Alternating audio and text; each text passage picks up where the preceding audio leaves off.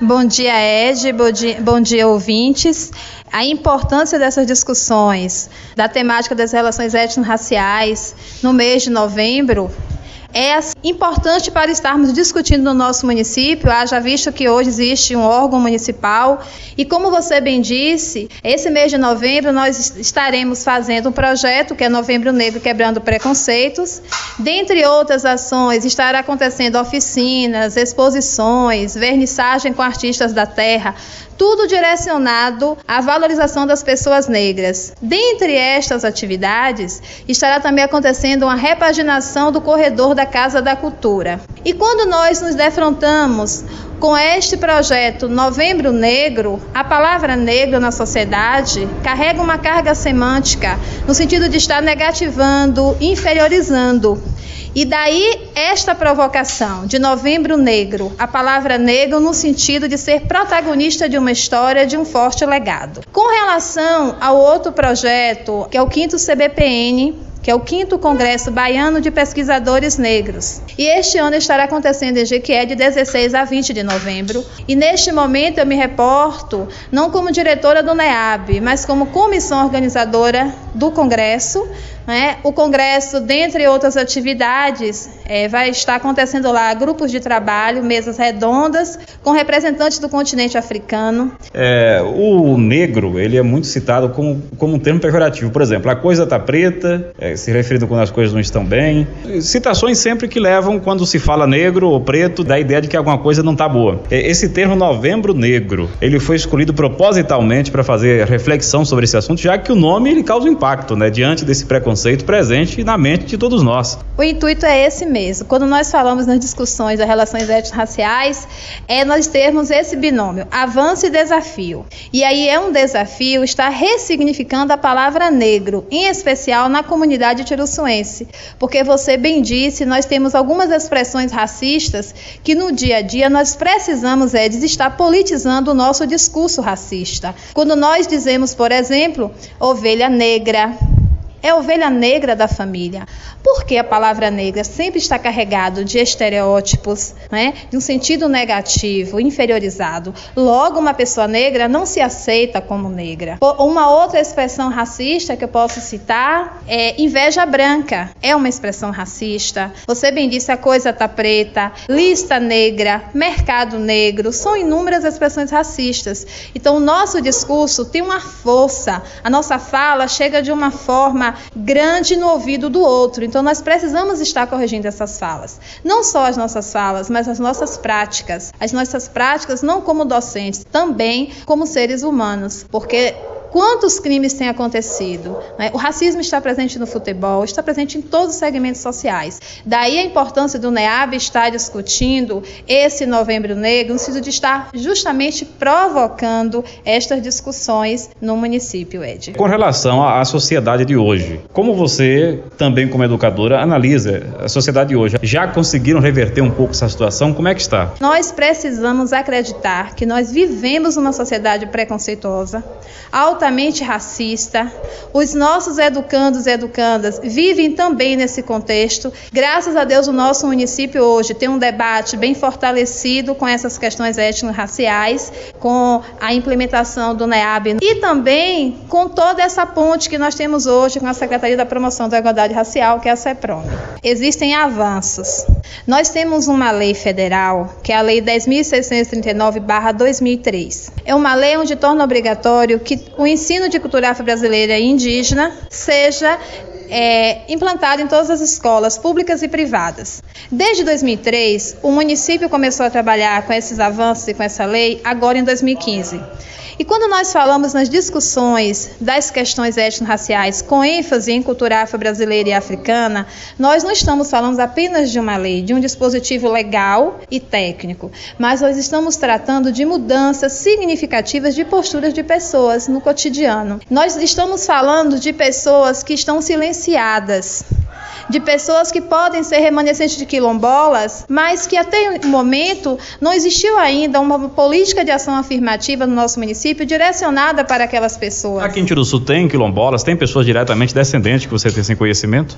É de nós temos uma comunidade no município, que é a comunidade dos Teixeira, e essa comunidade é uma comunidade predominantemente negra uma comunidade que nós temos órgãos federais, como a Fundação Palmares, dentre outros órgãos, que podem estar é, fazendo visitas técnicas a partir do encaminhamento de elementos culturais que vai estar dizendo que essas pessoas são remanescentes.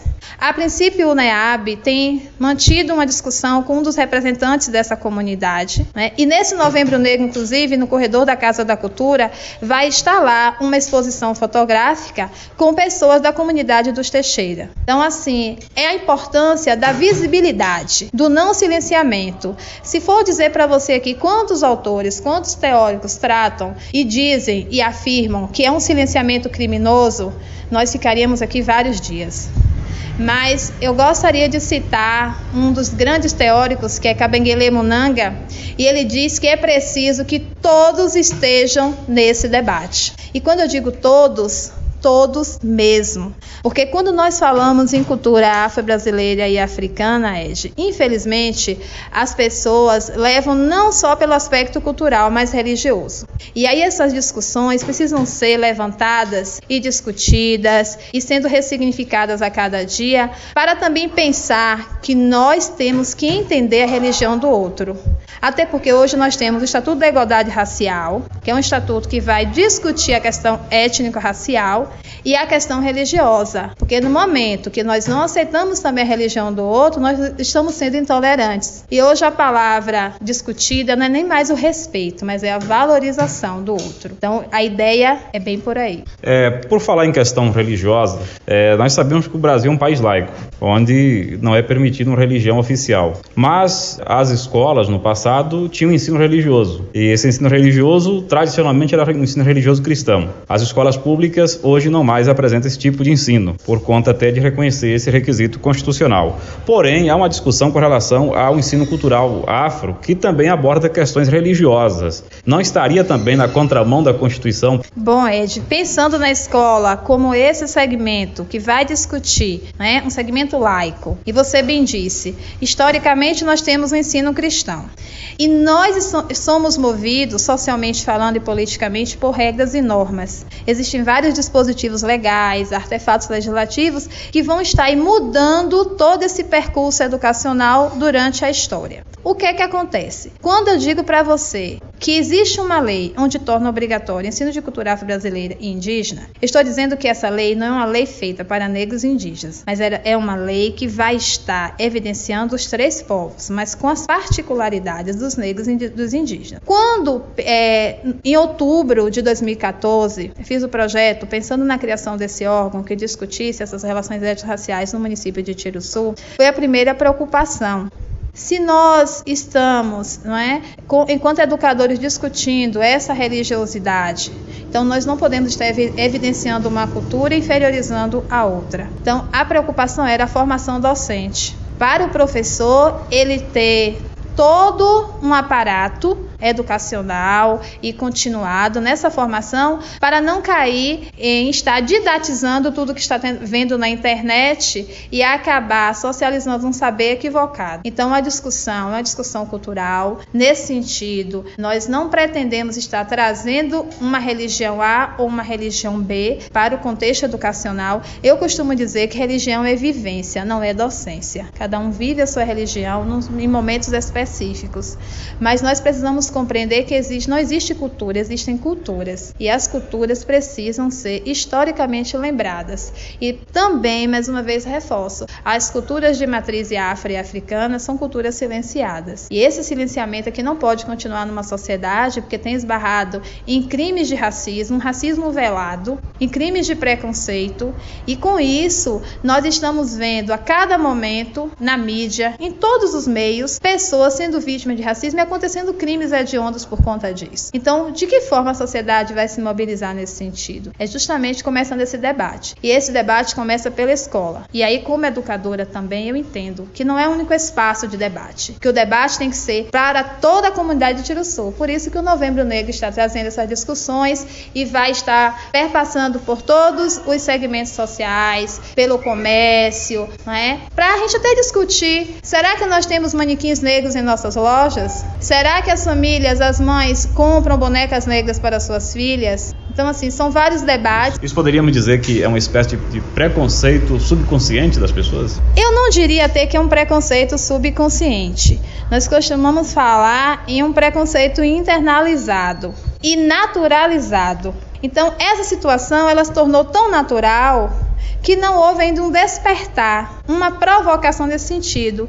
Mas esses debates, essas discussões, não são discussões novas, mas são discussões constantes, porque existem várias pessoas discutindo em várias partes do país, ou melhor, em várias partes do mundo. Recentemente eu estive no Congresso Internacional entre Áfricas e Bahias, em Salvador. O congresso aconteceu em quatro dias e o debate foi justamente isso: o enfrentamento ao racismo institucional. Quantas pessoas enfrentam racismo nos seus setores de trabalho? E esse racismo ele é velado por brincadeiras, porque se pensa que são brincadeiras, mas na verdade não são brincadeiras, no espaço escolar. Então, assim, essas discussões nós precisamos trazer para o nosso contexto, para as nossas discussões enquanto seres humanos. A questão da lei das cotas, chamada lei das cotas raciais. Existem pessoas que contra-argumentam elas dizendo que elas acabam favorecendo mais o preconceito. Isso porque acaba, de uma certa forma, segundo eles dizem, é, colocando o negro como incapaz. E por isso o governo tem que destinar uma vaga, tem que destinar a quantidade de vagas para inserir eles. Qual é o seu posicionamento como defensora da causa com relação a esses argumentos que aparecem em dizer que as cotas até favorecem a questão do, do, do racismo? Eu compreendo e concordo com as cotas pelas minhas leituras. Porque você precisa, quando eu digo você, eu estou me reportando a figura do outro, né? Ou melhor, nós precisamos entender e ler um pouco sobre a política de cotas.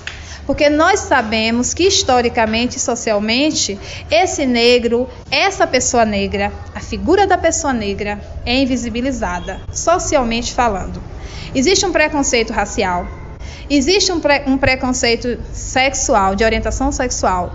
Existe um preconceito de classe. Logo, nessa tríade, classe, orientação sexual, étnico-racial, essas pessoas precisavam de políticas de ações afirmativas.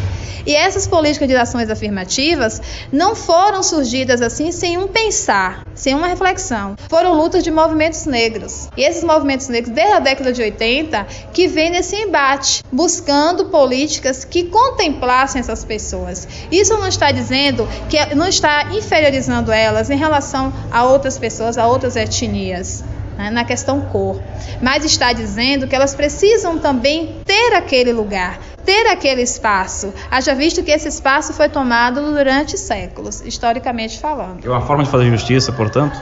Não é uma forma de fazer justiça, mas é uma forma de procurar equidade social. É uma forma de procurar igualdade de direitos, mesmo entendendo que nós vivemos num país pluriétnico, num país onde a identidade tem que dialogar com a diferença, enquanto nós, seres humanos, não pensarmos que a identidade tem que estar dialogando com a diferença, nós não vamos compreender o porquê de cotas nas universidades. Então, isso é uma discussão também muito recente nas universidades. E lhe digo, todas as pessoas que estão que são militantes das causas, que são pesquisadores estudiosos, defendem sim cotas, porque já tem leituras de teóricos, de autores N's, que vai dizer que realmente as cotas são necessárias. Nós tivemos no Brasil o ministro de governo, o ministro do Supremo Tribunal Federal também de cor negra. Você acredita que são passos importantes para poder vencer essas barreiras existente na nossa sociedade, onde o branco tem mais oportunidade, sempre teve ao longo da história, do que o negro? São passos importantes, sim. Nós temos representantes no legislativo, no judiciário, no executivo, em todos os segmentos, tem uma representação negra, sim. E isso foi conseguido, como eu disse anteriormente, conseguido por acaso? Não. Foram lutas, foram resistências, né? foram embates culturais. Então, assim, a importância dessas pessoas, inclusive recentemente, é, na conferência das mulheres, em Amargosa.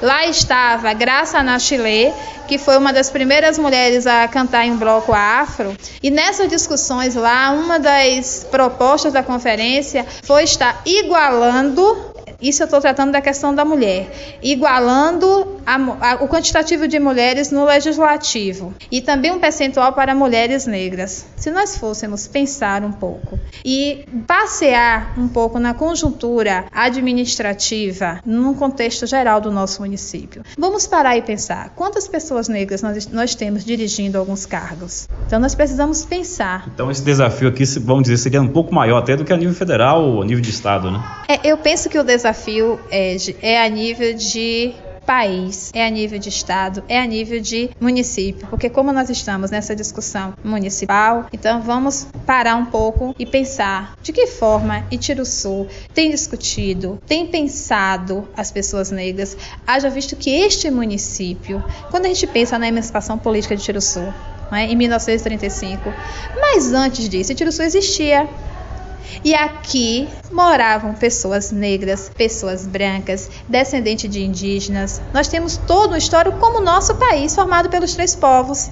Então, por que nós silenciarmos algumas pessoas? E nós silenciamos o nosso cotidiano sem perceber. Muito bem. Então, novembro está vindo aí, novembro negro, com Quebrando o Preconceito, é de 1 a 30 o, quais são os eventos que vão acontecer em Sul, na região e a nível de estado da Bahia que vão marcar esse mês? Ed, é um mês que todos os organismos que discutem relações étnico-raciais com ênfase no empoderamento do negro está discutindo. Vai ter eventos na UNEB, que é na Universidade Estadual da Bahia, na UFBA, que é a Universidade Federal da Bahia, mas o evento mais próximo vai estar acontecendo na UESB, que é o 5 Congresso Baiano de Pesquisadores Negros. É, é as inscrições estão sendo feitas também no NEAB. Eu sou, é, faço parte da comissão organizadora do 5 CBPN há muito inclusive, tempo. Inclusive, se alguém que está nos ouvindo aqui nesse momento quiser participar, quiser estar junto, o que é que essa pessoa pode fazer? Qualquer pessoa da sociedade pode participar também ou são selecionados? Olha, existe um grupo onde a Prefeitura Municipal já tinha sido acordado anteriormente, nós estamos discutindo para ver o quantitativo de pessoas que vão. Isso já estava discutido há muito tempo. Mas qualquer pessoa da sociedade, isso na categoria aluno, na categoria professor, qualquer profissional, pode estar se inscrevendo. Aí essas pessoas podem me procurar, e aí eu não estou dizendo como responsável pelo NEAB, mas como comissão organizadora. Essas pessoas podem me procurar. Tem também todas as informações no site do 5 CBPN, só que Itiruçu está fazendo as inscrições do, de toda a região certo? As inscrições estão entre 40 a 60 reais. Se as inscrições for por grupo, fica por 25 reais um quilo de alimento não perecível. Lembrando que esse não é um evento não é um congresso do município, é um congresso da Universidade Estadual do Sudoeste da Bahia, certo? Sediado em Jequié, um evento de grande magnitude que é o 5 Congresso Baiano de Pesquisadores Negros. Então, qualquer pessoa pode participar, pode estar me procurando Nesse evento, só para lembrar, Ed, vai estar acontecendo vários GTs. É, saúde das populações negras, logo os profissionais de saúde, de saúde pode estar discutindo.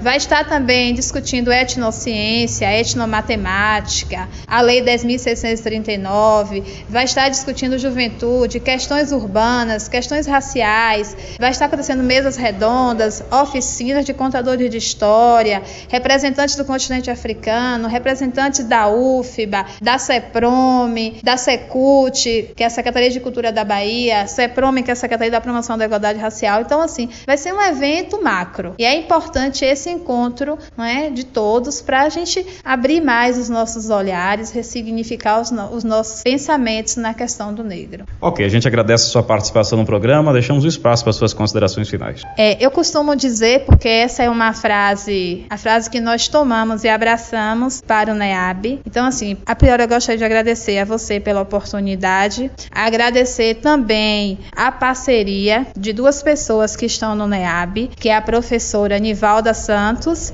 e a professora Irandi Matos, que tem contribuído muito para que o NEAB tenha êxito. Além dessas pessoas, todas as pessoas que direto ou indiretamente têm contribuído para que essas discussões tenham chegado né, mais forte para o município de Tiruçu. E, como tinha dito anteriormente, existe uma frase do nosso grande líder Nelson Mandela, que diz o seguinte: Ninguém nasce odiando uma pessoa pela cor da sua pele, por sua origem ou por sua religião. Porque se as pessoas podem aprender a odiar, elas podem ser ensinadas a amar. E aí completando, porque o amor chega mais próximo no coração do oposto. E é sobre esse amor para com o outro, é sobre essa valorização do outro, é pensando na alteridade que eu convido a comunidade Tiro Sul a adotar a ideia do Novembro Negro, a adotar nesse mês de novembro a camisa de cor preta, a pensar no outro como diferente, a entender o outro e valorizar o outro.